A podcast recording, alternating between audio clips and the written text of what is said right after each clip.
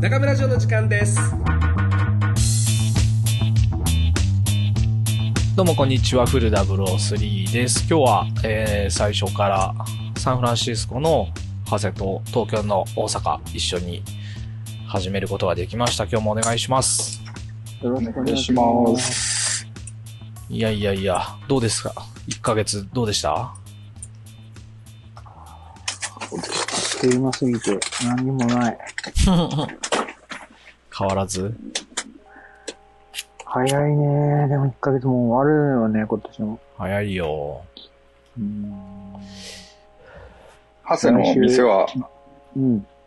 メンバーは増えた？増えてない。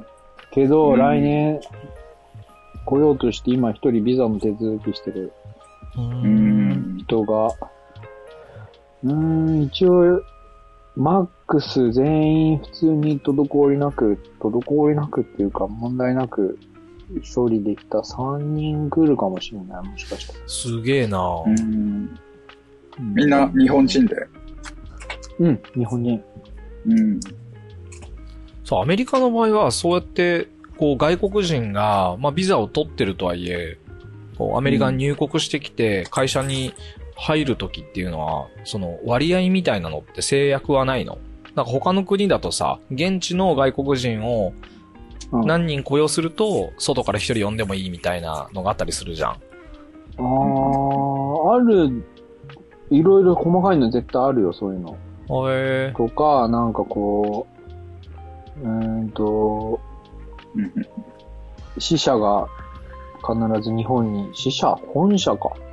ないといけないとか。へえうんまあ、わかんない。そのビザもめっちゃいろんな種類があるからさ、もう本当に弁護士に聞かないとわかんないレベルの。話だから、ハセのやつは、グリーンカードがもう取れたって言ってたんだよね。うん、僕はもうグリーンカードは取れた。へえうん異例の速さで。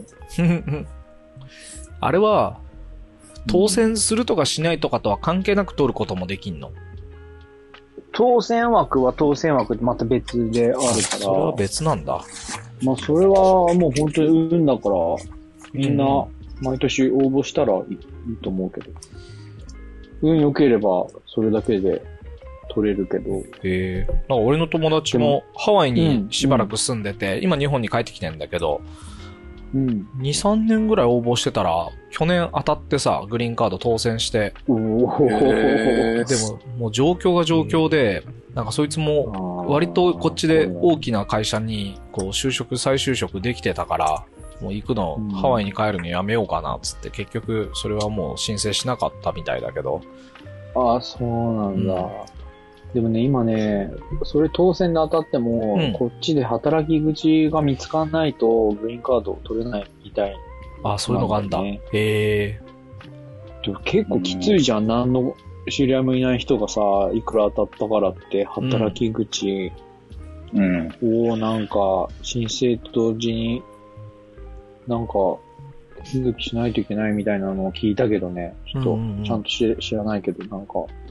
うんん。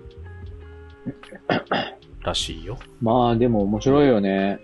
抽選でうん。永住権与えてるってそうだね未にやってるからね。うん。うんアメリカは強いね。新陳代謝が普通の出生率とかよりもずっと早いもんね。日本だとさ、高齢化とか中国もそうだけど、高齢化が進んでさ、まあ、人口の分布通りに、ある程度そのグラフの通りにさ、社会が変わっちゃうけど、アメリカはもうそれ強制的に移民とかで書き、書き回して、どんどん若返りを作るじゃん。うん。そうだ、ね。その受け入れはやっぱ強いよね。う。うんん。まあそれに弊害はあるんだろうけどね。なんかいろんな人がやっぱ来ちゃうから、その弊害はあるんだろうけど、うん。まあトータルでどっちがいいのかみたいなこと。本当に日本とそこの点では真逆すぎてね。うんうんもうこれは来てみないとわかんないうん。うん。まあそうだよね。良し悪しがいっぱいあるよ、そういう部分きっとそうだよ。ね。うん。でもアメリカのすごいことはもうそんだけごっちゃごっちゃ、要はもうカオスなわけよ、国の中が。いろんなルーツの人が来て。うんうん。うん、そんな中でも、やっぱりなんかそれこそコロナの時なんかもそうだけど、統制取んなきゃいけない時はちゃんと取れるからすごいなと思うけど。本当だね。うん。日本の場合はなんだろうな。統制を取ってるわけじゃないんだろうけど、なんとなくやっぱみんな空気読んで従ってるって感じは強いけど。まあ、あとやっぱりアメリカに入れることに感謝してる人がやっぱり多いんだろうね。うーん。確かにね。そういうの違いはあると思うよ。やっぱり、そ自分の国に帰りたくないっていう人が大勢いるわけだから。そうだよね。うん。それは、ねいその、痛いところに従うよね。そりゃそうだわ。うん。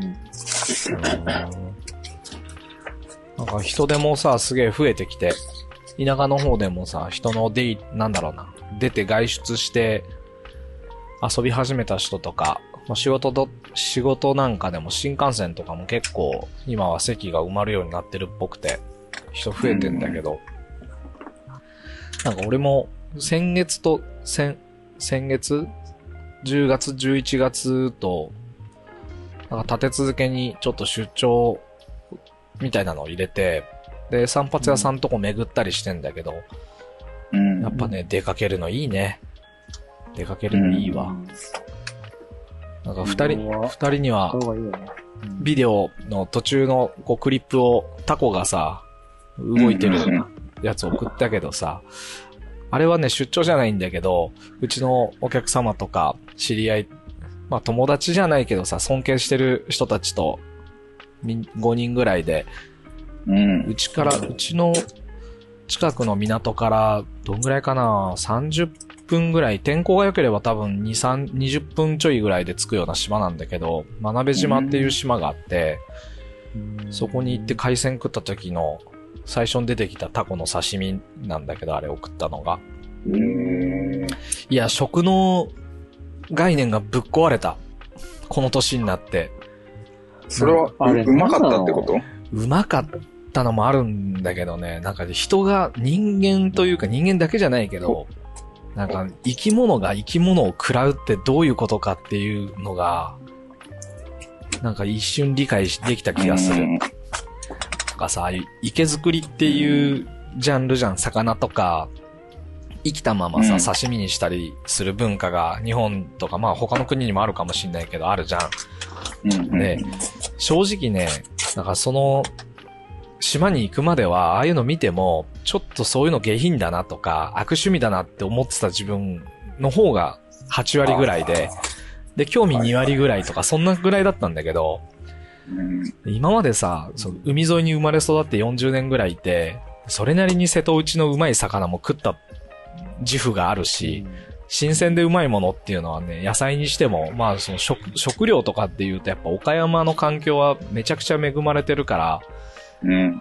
だからうまいもん食ってたつもりでいたんだよね。で、それは別に間違ってなくて、新鮮でうまいものは確かに今まで食ってきたんだけど、今回行ったその真鍋島で食ったのは、もう鮮度もさることながら、なんだろうな。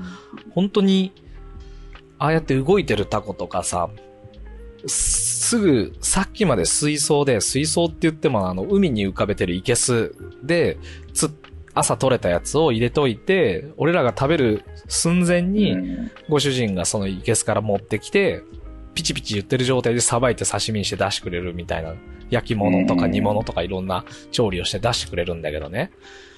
やっぱその、あまりにも、さっきまで生きてたものを食うっていううん。経験はさすがに今までないからさ、朝取れた魚も取れた瞬間に締めて、殺しておいて、鮮度が落ちないようにしたものを、うん、鮮度いいですよっていうことで食ってて、十分それでうまいんだけど、生きたまま食ってるとさ、あのタコにしても、歯で噛み切ってる最中も、タコの筋肉がさ、歯の周りで動いてんの感じんだよね。噛んでる最中に。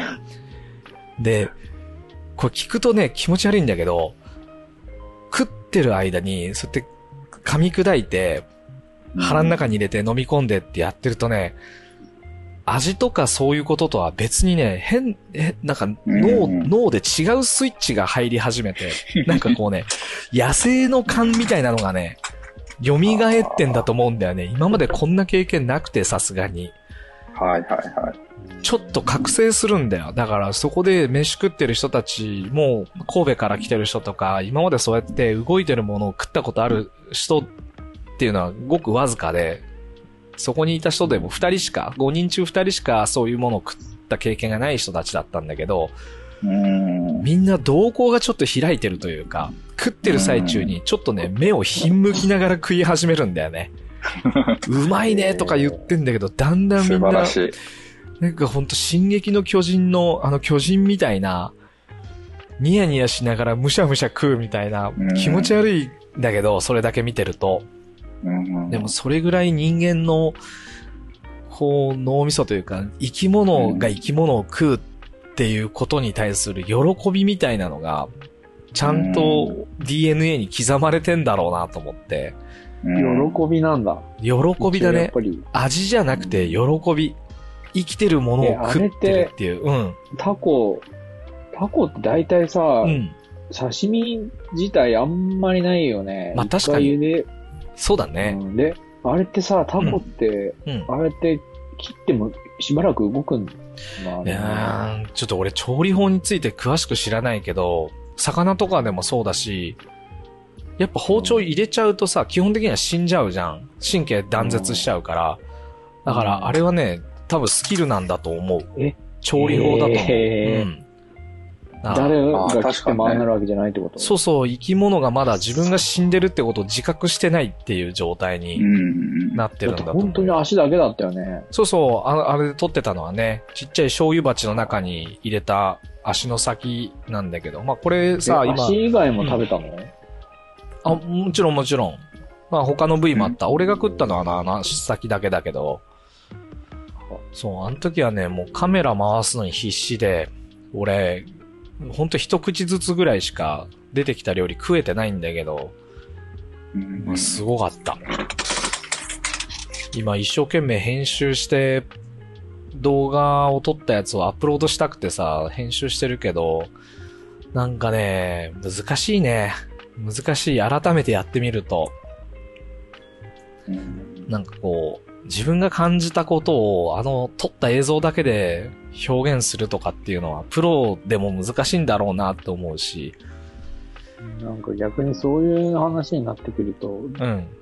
活字の方がうんやりやすそうだね。ああ、確かに。映像でやるそうかもしんないね。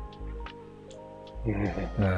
ーえーでも何それ、そのまあ、タコ以外にも魚とかも食べたんでしょ？そうそう。もうでも基本的体的にやっぱり美味しいってこと、うまい美味しかったんだうまかった例えばね、魚の刺身とかってさ、だいたい朝どれで、朝、朝取って、夕方ぐらいに食う刺身がうまいって言われてんだよね。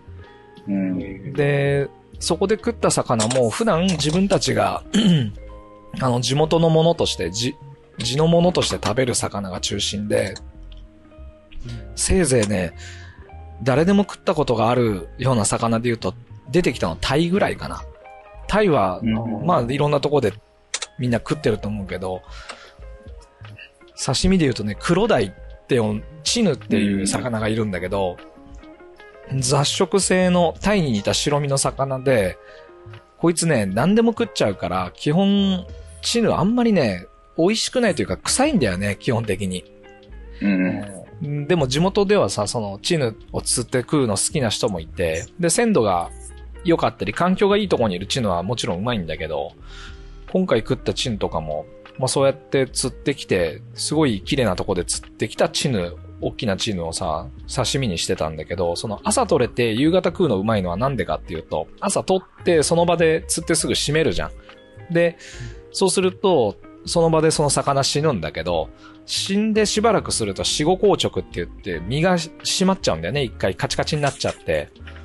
うんだか、ら、あんまりすぐ食うとね、白身の魚とか筋肉質な魚は特にコリコリしすぎて、まあそれが好きな人もいるんだけど、すごい歯応えがしっかりしすぎちゃうのさ。それが、死後硬直が溶けて、少し身が熟成、腐るわけじゃないけど、熟成されたものが甘みが出てきて、ちょっとうまいんだけど、やっぱ、生物は、多分ほとんどの生物は死ぬとさ、元々の循環してたものがなくなって、別の成分にどんどん入れ替わっていっちゃうのさ、その細胞とかも壊れていくし。でもそのうん家庭で食ってるのが鮮度がうまくてうまいよねっていうのが俺の今までの常識だったんだけど、あの日食ったやつは、今生きてたやつをそのままさばいて、だから5分ぐらいで出てきちゃってんのよね。死ん死んでからというかさばかれてから。そうすると死後硬直もまだ来てないし、身の、その魚もそうなの？そうそう、魚とかも刺身生でもうそういう食ったやつは、店なの？そういう店、そうそう、そういう店なんだよね。す。べてその場で基本的にはそう、す新た、そうそう、調理をしとくんじゃなくて、食う直前に調理をして出してくるって感じだから、刺身を食ってる最中に煮物を作ってたりとか、焼き物を作ってたりとか、だからコース料理みたいに順番に出てきて、うん。だからエビとかもさ、もうた、たらいみたいな中で泳いでるのを、調味料つけずにそのまま海水の中で泳いでるエビを、じゃあ頭からどうぞみたいな感じで、食ってんだけど、なかなか強烈だったね。うん。いやー、本当にコンプレックスだよ、そこは。は あ東京にいるコンプレックス。やっぱね。になるよそうだね。東京の市場にはありとあらゆる高級食材とかうまいとされるものは集まってくるんだろうけど、でもやっぱもう一つ、もう一つ上のレベルのすものを食おうと思うと東京じゃ食えないよね。食えないね。これはもう絶対に食えないよ。うん。なこのロケーションに住んでる俺も40年そういうものを食ったことがなかったし、食いに行かなかったわけでもなく、むしろ、いけすの、その種類で言うと、ほんと水槽の、店、店内に水槽が置いてあって、そこで泳いでる魚をさばいて食うみたいなやつも食ったことあるけど、もうちょっとこれとも別次元だったね。へえそうなんですよ。必要なんですよ、そういうのが。東京にいながら。うん。なんかね、こう、スピリチュアルみの話みたいになっちゃうから、あんまりそういう話は好きではないけど、いや、全然スピリチュアルじゃないよ。完全に、完全に生き物が生き物を食うと、元気が出る。うん。本当に。あうんーそうなんだね。なんかそういう、紡がれてる命の、うん。こう、大切さみたいなことを言うと、綺麗にまとめすぎだけど、でも本当生き物は生き物を食うことでしか生きながらえることができないんだなっていうのをもうマジで直で、口の中で感じてた。うん。そうなんですよ。なんか、一昔前はうんさ、小学校でうん。鶏を大事に育てて、うんうんうん。6, 6年生になったら育てたのをみんなの前で、うん。こう血抜きしてうんうん。食べるっていううんうん。のとか、噂では聞いてたけど、まあやらないよそんなね。学校あんの？まあ今やってるとこえ結構聞いてたけど。ねいや、まあでも必要じゃ必要なんだけどね。農業高校とかだと、今でもやってるよね。豚をさ、ね。そうそう、一年生の時に酪農酪農家の子たち、そうそう。でもやるだろうねまあね、世間の目とかもあるし、まあコンプライアンスみたいなルールで縛られてるわけじゃないけど、やっぱやりたがんないよね。さすがにリスク高いから、大事なことだって分かってる人はいるだろうけど、簡単じゃないよね、それをやるのは。うんいやー一応ね、隠すとこだからね、まあね。殺すの、殺してるのは。ね、生き物こ殺して食ってるってことはそうだよね。うん完全に隠蔽はしてないけど、見せないように社会が努力してるよね。昔でもヒロ一時、うん。自分で殺うん。しめた動物以外 食べないって言ってて、よく覚えてんな、そんな話。本当やってた。やってたんだよ。だから2年弱ぐらい、1年半ぐらいは俺だから肉食ってなくて、その時は。あ、そうだったんだ。そうそう。でもそれは、でもビーガンみたいなことがやりたかったわけじゃなくて、なんかあるまああのそうそう。思いついた時にそういうまあ、のをやり、筋を筋をね。あ、そうそう、筋通したか。そうそうそう。結局ね、屠殺場とかに連絡しても、その自分で体験したいっつったらもちろん断られるわけさ。何言ってんのお前みたいな。あの、見学に来るにしても、なんかプロセスをちゃんと、あの、用意しとくから、用意してあるから、それ、それを使ってきてくれとか、ってなっちゃって、うんまあなんかあんまりそこまでする気はなかったから、まあいいやと思って。鳥とか、魚はね、頑張って締めて食ったんだけど、もうそれ以外はやったことない。魚以外は鳥もうん。豚ももちろん牛も自分で殺したことないから、YouTube とか、当時は YouTube の中にもそういう屠殺場の人がさ、牛とかをし、なんかこう殺す瞬間とかが映像で、ちゃんとあったしさ、そういうの見てたんだけど、今は多分ダメだよね、ああいう、こう、シリアスなものというか、ショック、ショックを受けるようなやつは多分、動画としては出せなくなってるはずだけど、なんかまあそれを、それを見て、まあ、これでいいやっつって食うようになった感じだね。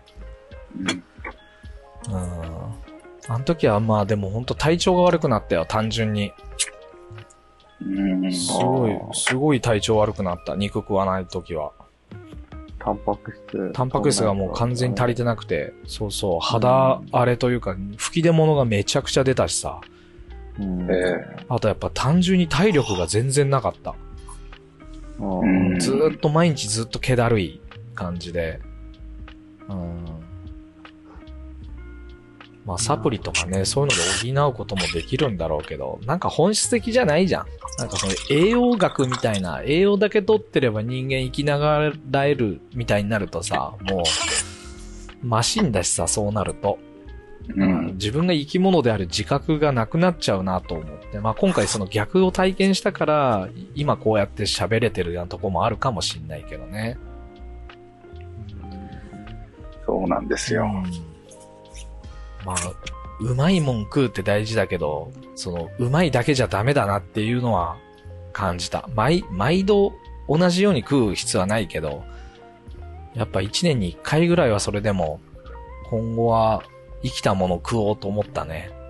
別にあれでしょ？そんな神秘体験するための店じゃなくて、普通の、そうだよ。島の普通に新鮮なものを食ってもらおうと思ってやってそうるそうそう店だよね。そうそう。な漁師料理とかって、だから本人たちが普段、こう、漁業でさ、漁業しかない、ああとまあちょっと石とかをさ、掘り出してる産業もあるんだけど、まあメインの産業はもう漁業しかないようなちっちゃな島で、住んでる人たちもかなり高齢化が進んだ漁師さんたちが中心に何世帯あんのかなでも100とか200程度しか世帯がないような、島なんだけど、そこの人たちが普段食べてる、自分で漁して取ってきて、まあその、漁業組合みたいなところに売って生計を立てて、残った魚はさ、自分たちで食べるじゃん。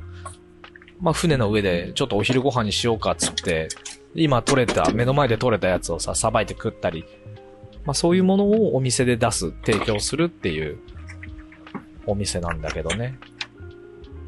まあお、お店っつってもほんとね、民、民家にちょっとその、お店用の玄関つけただけみたいなとこだよね。うんうん。いいね。怖くて入れないよね、普通は。まあ、あんまり入れないと思うね。予約もしないとさ、魚も、今日食べれますかみたいなノリではさ、魚ないようで終わっちゃうから、ちゃんと事前に何日に行きますって予約しとかないと、向こうもそれ用の魚を用意してないから、食えないし、うん。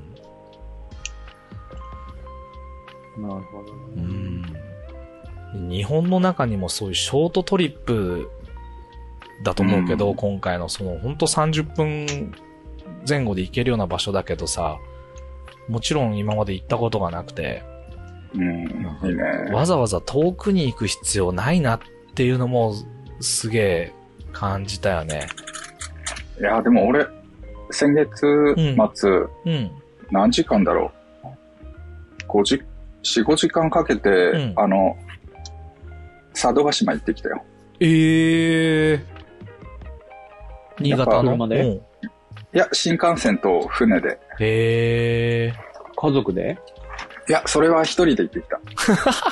えへえ、なんでまた佐渡に行ったの？いや、まあちょっと佐渡の芸術祭が、あの、あ、そ、その、なんて言うんだろう。ん。ヒロに近い直島うんみたいな感じうんで、茶道芸術祭があって、あまあそれにちょっと知り合いが作品展示してたから、へーまあそれを都合にまあ見に行かなかったらもう一生行かなそうなところだから行っておこうと思って。へまあ長谷が変な、佐渡って結ね、構でかいよね。うん。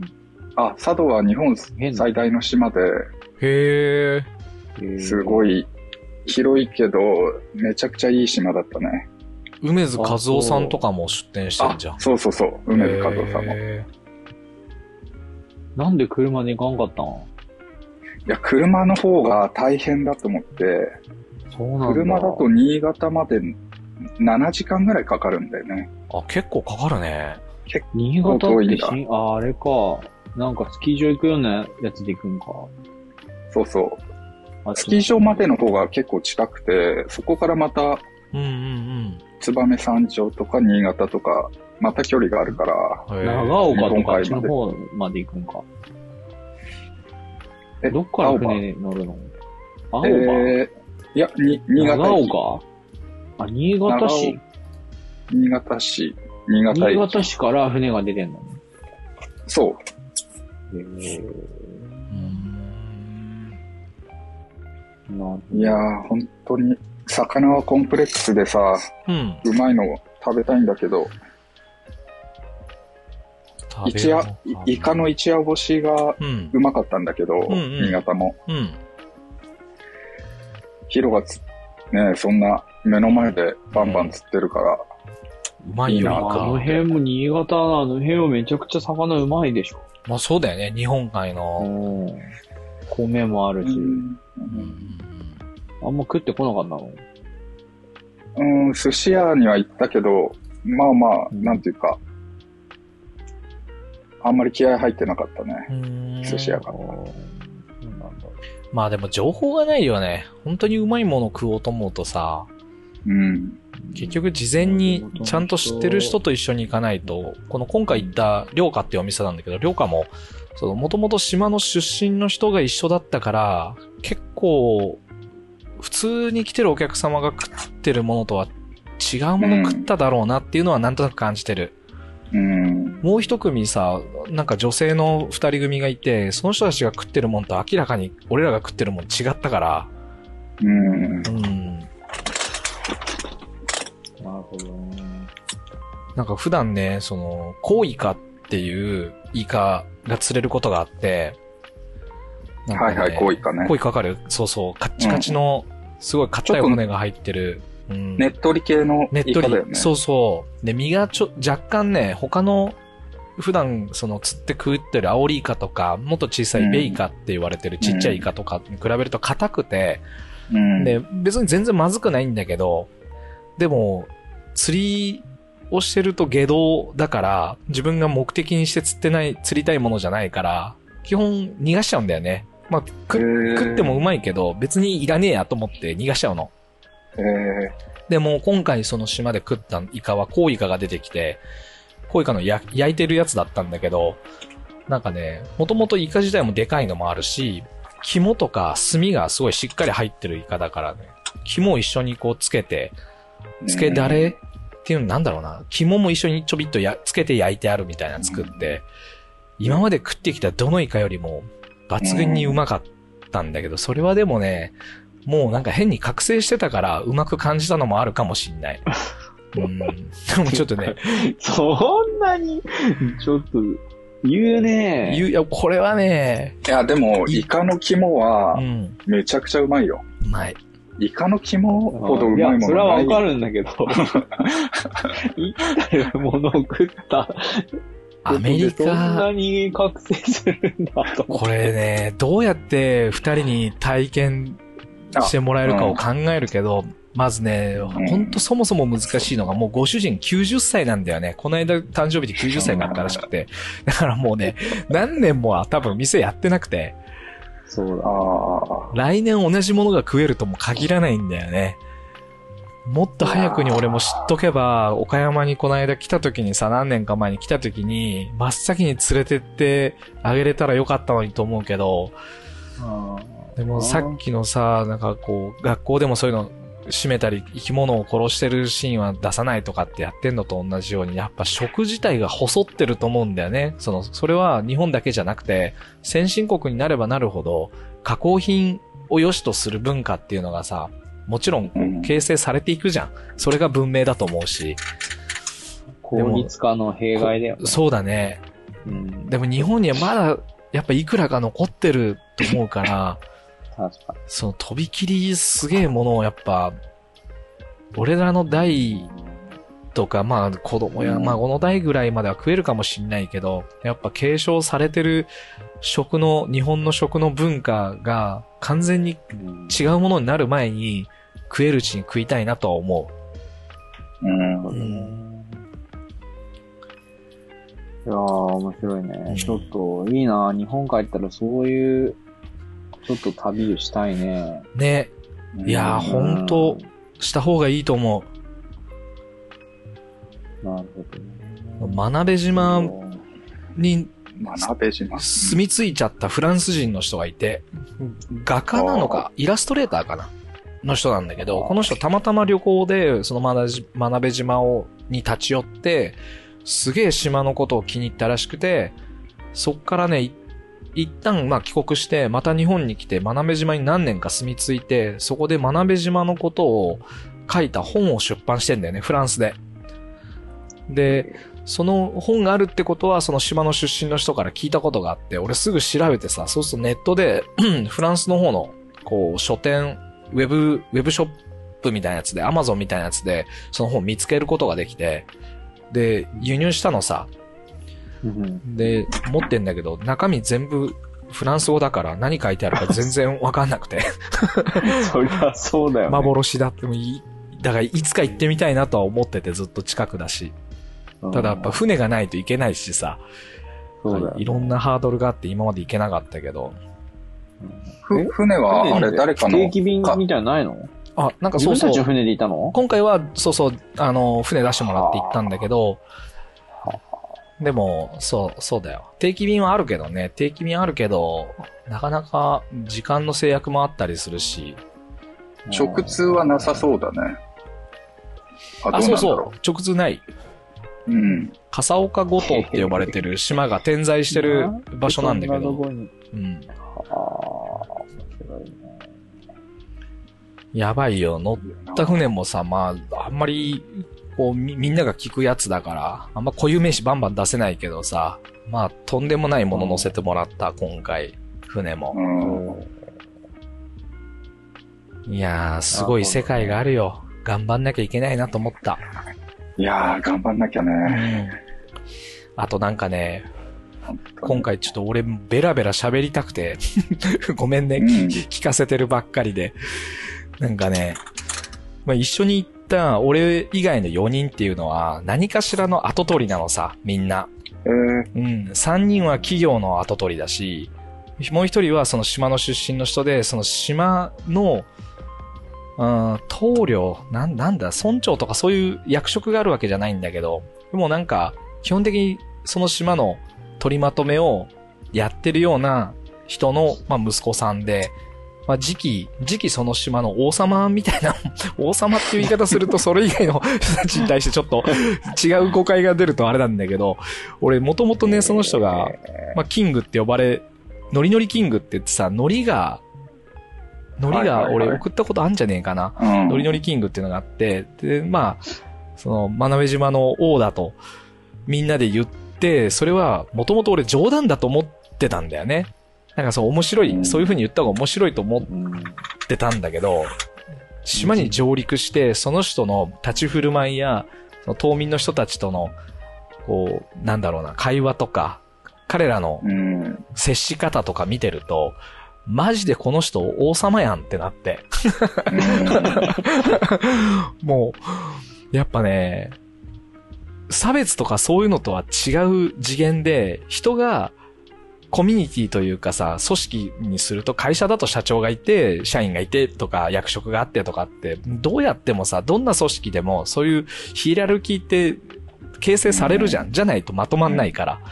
でも、ああいう小さな島とか行くと、そのヒエラルキーってやっぱすげえ色濃いなっていうのは感じて、そのトップに君臨するべき人がいる、適性があるなっていうのがあって、うんで。そういう家系の人の4人と俺で行って、もう決定的にこの4人と俺では人間の格が違うっていうのを普段個別に接したり、ふなんだろうな、飯食ったりするときにはあまりそんなことを感じずに彼らとは一緒に接してたのに、今回行って会話をき、ずっとカメラ構えて、今回会話に参加せずにずっとカメラ持ってたんだけど、うん。改めてじーっと彼らの話聞いてると、うわ、人間の格違いすぎると思って、ちょっと引いた。うんうん。で、なんか、自分の子供だったり孫だったりっていう自分のす祖先、祖先は逆だ。子孫だ。子孫にさ、こう自分の今感じてることとかをちゃんと継承していって人間を育てるってことを、子供を育てるっていうことを繰り返し濃縮していくとこういう人たちになるんだなっていうのがバチバチに感じてさ、なんかね、一瞬やっぱ引け目を感じたのもあるんだよね。引いちゃったから、引け目を感じたんだけど、それ以上に、やっぱせっかくこういう人たちと付き合いができてる今の自分の環境っていうのをちゃんと大事にして、子供や孫やとかに、こう濃縮できるような、こう家の仕組み教えうんみたいなものを作んないと、なんか、なんだろうな。受け継いで、受け継いでるのは命だけじゃなくて、多分そういう、進化、人の進化みたいなのもちゃんと受け継いでいかなきゃダメだなっていうのをね、めちゃめちゃ強く感じたんだよね。うん、何言ってんだかね。いやまあわかんないけなんど。か、まあ育、育ちがいいってことなのかなあ、そうそう、育ちの良さみたいなの。だからって別に上品な人たちじゃないんだ。あの、別にねう、ん普段。うんめちゃくちゃ上品だと思ったことは特になかったけど、なんか言葉遣いとかそういうとこじゃねえなと思った。上品さって、人の上品さみたいなのは、あなんかね、やさ、優しさ？なんか語彙力が足んなくてうまく表現できないけど、共通してんのはとにかく優しい。めちゃくちゃ人に優しいし、いろんな人たちへの配慮もあって、で、それがさ、でっかく言うと環境の配慮とかになるのかもしんないけど、うんうん。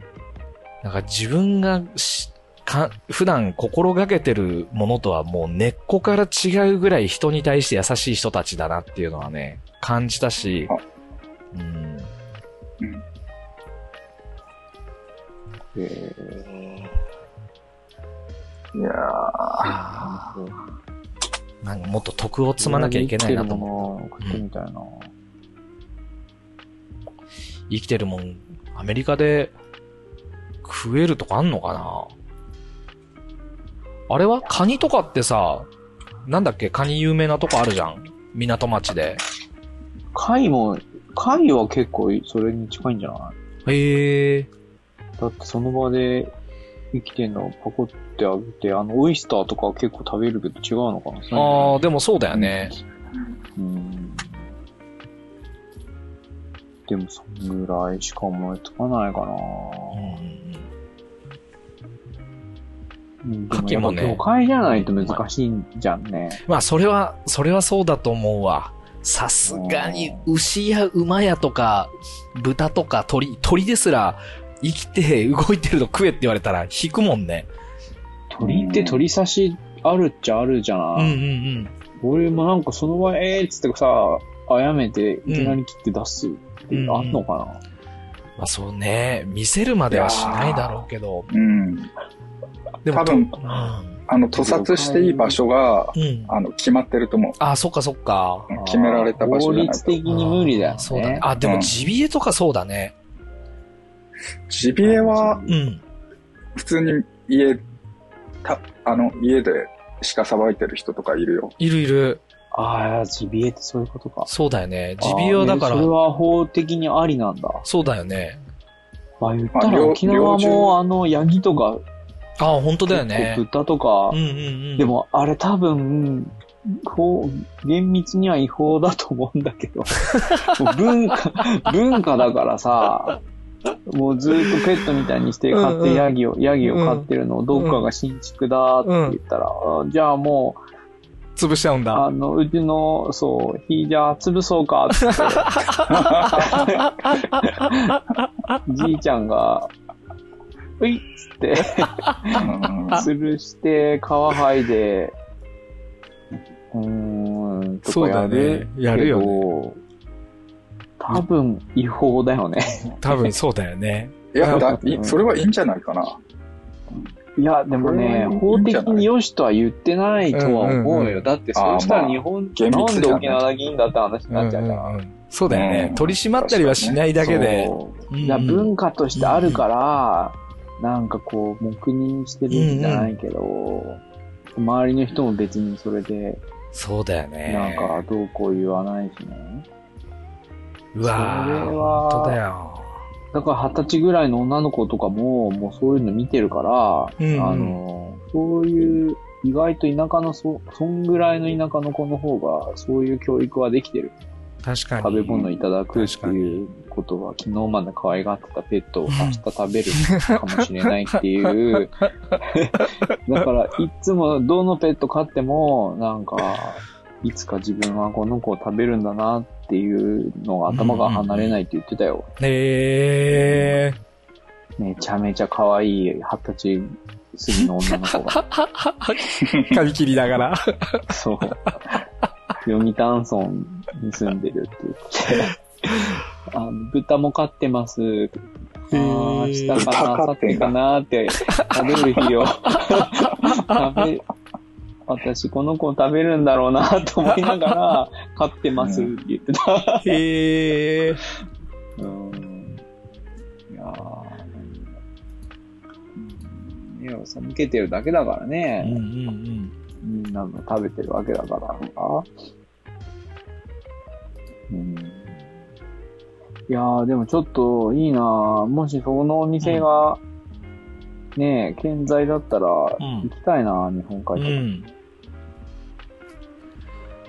よく、よく考えるとそういう旅行とか行った時にさ、なんか、パッケージみたいにして作られた旅行のツアー、もちろんそれは楽で面白いけど、なんかそうじゃない、こう、ローカルに根付いた文化とかさ、食べ物とか、地のもの食べようっつって、レストラン入っちゃって、それっぽいもの食っても、それはね、地のもの食ってるわけじゃない状態になっちゃってるじゃん。だから根本的から、根本的なところから、その、もし旅に出るんであれば、何をするべきかっていうのは結構今回のことで、いろいろ置き換わったなと思うよね。うんっていうかね、絶対これからね、ビジネスになるのはそっちだと思う。あーでも本当そう、そうかもしんない。体験だよね。体験。りね、うんオンラインからオフラインにそうだね。間違いない。うんうんううん。ん。メジャーからローカルに。本当でだよ。そういうう、ん。いかに情報を。取るのが難しいかっていうところに、やっぱり絶対これから人が集まっうんてくうんると思うからね。うん。そこにこうアクセスさせることができる水先案内みたいなさ、地元の人、そういう情報にちゃん今度それがさ、ポって火がついて、うんで、何人一人が二人呼び、二人が三人呼びってなって、メジャーになってくると、今度そういうとこ、うん壊れていっちゃそううだね。壊れていくよね。うんだから壊れちゃう前に行かなきゃダメだよね。そう。うん。そうなんだよ。だからもう本当に本、当だね。うん、ずっと続くものじゃないし、うんうんもう本当に泡みたいな感じだよね。ポンって出てはパーンって消えて。うん。うんうん。でもそれが、そういうのは楽しいよね。でもやっぱりこう、インターネットがここまで普及したけど、うん。うんうん。絶対なんかネットでは味わえないうん。世界とさ、情報とね。いいなぁ。ちょっと、なんか、目標にというか。いやー帰りたいんですけどね。帰れないじゃん、今。日本、いやいや、もう、なんなんすか、本当に。もうこの国。さ、ほんと終わってるよ。なんなんもう、本当に。本当だよ。また遠いた。だから旅行に行った人も今帰れなくなってるっつってたね。え、日本人でも？そうそう、日本人でも。今完全に予約便、予約そのものができなくなってるはず。外国からこっちへ帰ってくる便のやつは。あ、っていうかもうあれでしょ、乗る人がキャンセルとかしちゃって、もう、採算取れなくて結婚にしてるんだろうね。うん。あとなんか政府もそもそも受け入れをしないってことをつい昨日か。え、日本人でも？そうそう、日本人でもだよ。え、それはあの、あの、アフリカ諸国から来る人だけじゃなくて？じゃなかったと思うよ。日本国籍がある人でも今入国できませんみたいになってたと思う。うんちょっとこれは、正確な、入国制限なっててもおかしくない。もう、どうなんこれ、ほんとに。うんうんいや別にさ、か帰る予定ないし、いいんだけど、うんなんか息苦しいよね。いつうんうん帰りたい、なんかあっても帰れないっていううん。ずっと脳裏にあるじゃんね、やっぱり。うんうん。うん。移動といえば来週う、ん。ラスベガスに行くんへえ。でなんだけど、バイクなんだよ。すげえ。どんぐらいかかんのそれ？相当やばい。やばいよ、それ。えっ、とね、600多分70、700マイル弱、多分ね、900キロ以上ある。バやばいよ、それ。。何それ？飛行機で行けばさ、いいのにさ、うまいもん食いに行こうぜとかって言って。社員旅行？同僚たちとね、へえ。ハーレー4台行って、すげえ。で、一人だけバイクないから車で、だけど、俺らバイクだから、んオープンカーで上をずっと開けて走れっていう。同じよ、近い思いをしてもらうっていう、謎のルールで、へえ。多分ね、直、直接行っても多分10時間ぐらいかかるから、へえな。しでね。で、バイクだから多分、100マイル、150とか100マイルぐらいごとに給油しないといけないから。いやー、15時間は絶対かかると思う、ね。かもうそんなに長いライドしたことないから、なんかもうどうなっちゃうんだか想像つかないんだけどさ。へえ。いや、本当風という風を、あ、あの、体に浴びないようにしていかないと。無理でしょう。何なの？風を体に、あどうやってバイクあの、まあ、隙間をなくすってね、足首とかさ、ああ、そういうこと？あのああ、直接体に当たんないようにってこと？うん。靴もメッシュとかスニーカーとかじゃなくて、まあもちろん革だろうけど。もちろん。ていうかもうこんなアメリカンデッコボコの道を、そんなのでは走れないんで、もう完全革のブーツに、もう俺もレザージャケットを着て、ダウンパンツに重ね着してズボン。だってラスベガス多分、超寒いから、うん。あ、そうなんだ。へえ。気持ち悪い。寒いのよ。南の方なんだけど、あっち砂漠だから、あうんーあ、しかも山も越えるもんね。そうなのよ。どっちから行くの？寒い日よ、5度とかか。ヨセミテの方を回っていくの？それとも下にずっと南下して5あのね号線ほぼほぼロスに行く、ロサあンゼルスに行く感じで途中まで。あ、5号線を下って15そうそう号そうそう。線に乗ってハイウェイって感じだ5をずっと多分南に行って、途中からネバダの。すっげえ。いや、それこそ余裕があった撮影とかしたら相当絵になると思うけど、そうだよね。もうね、そんな余裕な、まあちょこちょこなんか、撮れたらインスタにでも上げてみるか。そうだね。つ、つうかほんと GoPro かなんか買ってさ。いや、もう遅い。あ、そうなの？もう次のど月曜日からだから。へえ。でも気持ちいいよね。いあのや、ラスベガスまでの道は。うーや、ん。絶対気持ちいいと思うんだけど、まあ、間で一泊したいよね。うん。いやー、どうだろう2。泊3日だよ。移動だけで1日。で、中1日うまいもん食いまくって、次の日また疲れて帰ってくるっていう。いいね。水曜どうでしょうじゃん。いやー、水曜どうでしょうなんていいじゃんだ。か、アメリカでかっじゃないよ。今地図、地図見てんだけど、サンフランシスコからラスベガスめっちゃ遠いけど、ラスベガスからニューヨークなんて普通に行けなそうなぐらい遠いね。うん。俺だって飛行機で6時間だよ。西海岸か東海岸。ああ、そんなかかんだ。つうかすげえな、マジで。あ、でも、俺一回ロスからラスベガス、グランドチェロキーで行ったことあるんだけど、へえ。え、大阪、アメリカいいつ行ったの？うん、いや、20そんな時だろ？そアメリカなんか行ってた時あったっけ？あるんだよね。一回ロスに。なんへえ。えロス？うん。ロスからベガスまで行ったの？そう。それで、ノンストップで多分160キロぐらい出してたけど、へえ。6時間かかってる。へえ。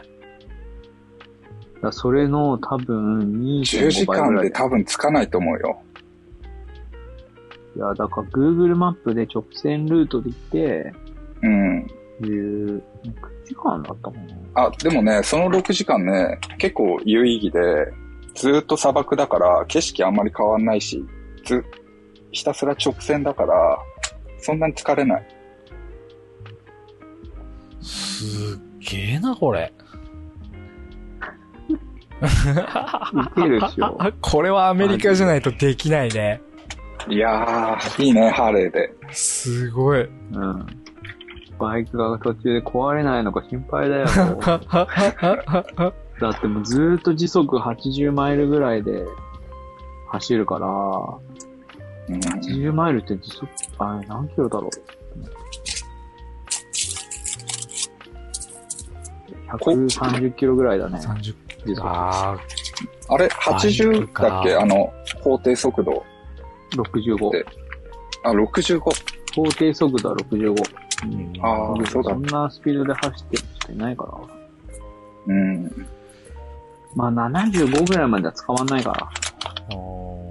80だとちょっと運が悪かったら捕まるけど、でもまあ大体そんぐらいで走ることになると思う。いやー、どうなんちゃう、マジでちょっとね、楽しみと不安と、半々じゃないな。不安、いやー、雨だけだね。4ぐらい。雨降んなかったら多分、いいと思うよ。ゆっくり走れるんだったら、いいけど、マジで前かがり前傾姿勢になりながらぶっ飛ばさないと、何時に着くかわかんねえっていう状態で走る。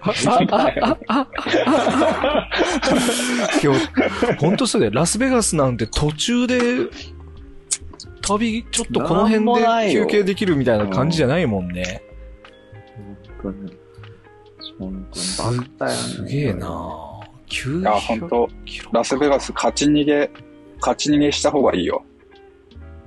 いやいやいや、カジノなんか行かないと思うよ。もうそんなパワーあ、ないよ。行かない？行かないよ。飯食って寝て終わりだよ。でも帰るか。水曜どうでしょうじゃん。うんめっちゃ高級ホテル取ってるけどね。へえ。いや、するでしょ、カジノは。あんまりいやー全然そういう気持ちないよ、俺。多分ちょっとは勝たせてくれると思うから、勝たせてくれたところでやめておくっていう。あーまあちょっと本当にこんなに想像つかないこともないなと思って。